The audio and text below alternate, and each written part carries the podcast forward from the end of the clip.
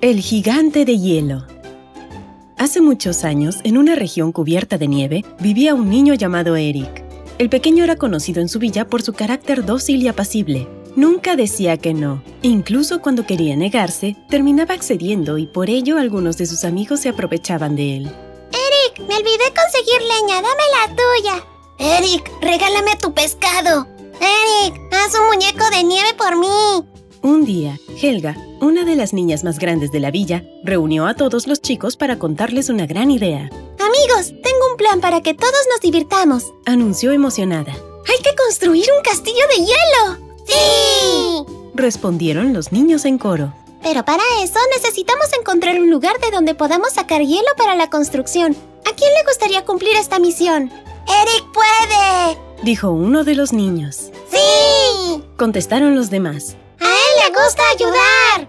En el fondo, Eric no quería hacerlo, porque sabía que el hielo era un recurso importante y debía ser usado con prudencia, pero aceptó ante la insistencia. Al día siguiente, Eric salió de la villa. Caminó por mucho rato hasta encontrar una laguna escondida. El agua estaba congelada y había hielo suficiente para construir el castillo. Sin embargo, eso no era lo único que había ahí.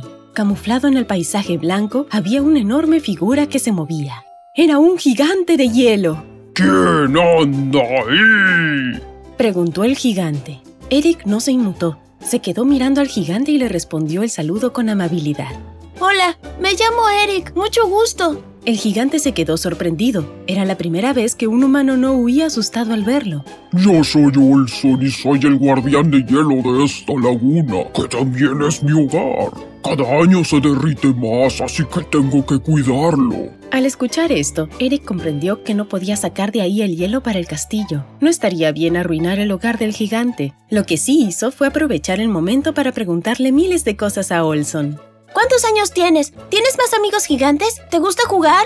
Tengo miles de años, soy el último de mi especie y claro que me gusta jugar. Entonces, Eric le propuso a Olson divertirse juntos. Jugaron a las escondidas, se lanzaron bolas de nieve y patinaron juntos sobre la laguna. Aunque recién se conocían, se divertían como grandes amigos. Mientras tanto, en la villa, Helga y los demás niños esperaban a Eric. ¿Por qué Eric tarda tanto? Preguntó Helga. Se está demorando mucho. ¡Miren, ahí está! dijo uno de los niños al ver a Eric llegar. Todos los niños rodearon a Eric. Helga se le acercó para saber las noticias que traía. Eric, ¿encontraste el lugar con hielo para el castillo? Sí, respondió el niño. Bien, dinos dónde está para sacar todo el hielo que necesitamos. No, contestó Eric.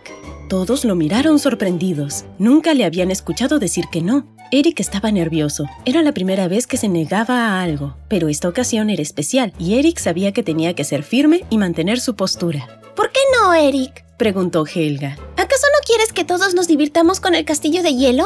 Quiero que todos se diviertan, pero si hacemos eso vamos a dejar sin hogar a un amigo. ¿Qué amigo? preguntó Helga intrigada. Uno que también puede ser el suyo. Olson, ven por favor. En ese momento el gigante hizo su aparición y todos quedaron maravillados ante el mágico ser que tenían ante sí. Olson notó que esos niños, al igual que Eric, no le temían, todo lo contrario, sentían curiosidad y admiración por él. ¡Qué gran sorpresa, Eric! Dijo Helga. Un gigante de hielo es mejor que un castillo. Gracias por presentárnoslo. Todos estaban felices. El gigante se puso a jugar con los niños y se notaba alegría en cada uno de los rostros, pero sobre todo en el de Eric, quien se sentía bien, pues por primera vez no había hecho lo que los demás le decían, y había aprendido a decir no a algo que le parecía que no estaba bien. Eso era parte de conocerse mejor a sí mismo y fortalecer su carácter, y él estaba orgulloso de ese gran logro. Fin.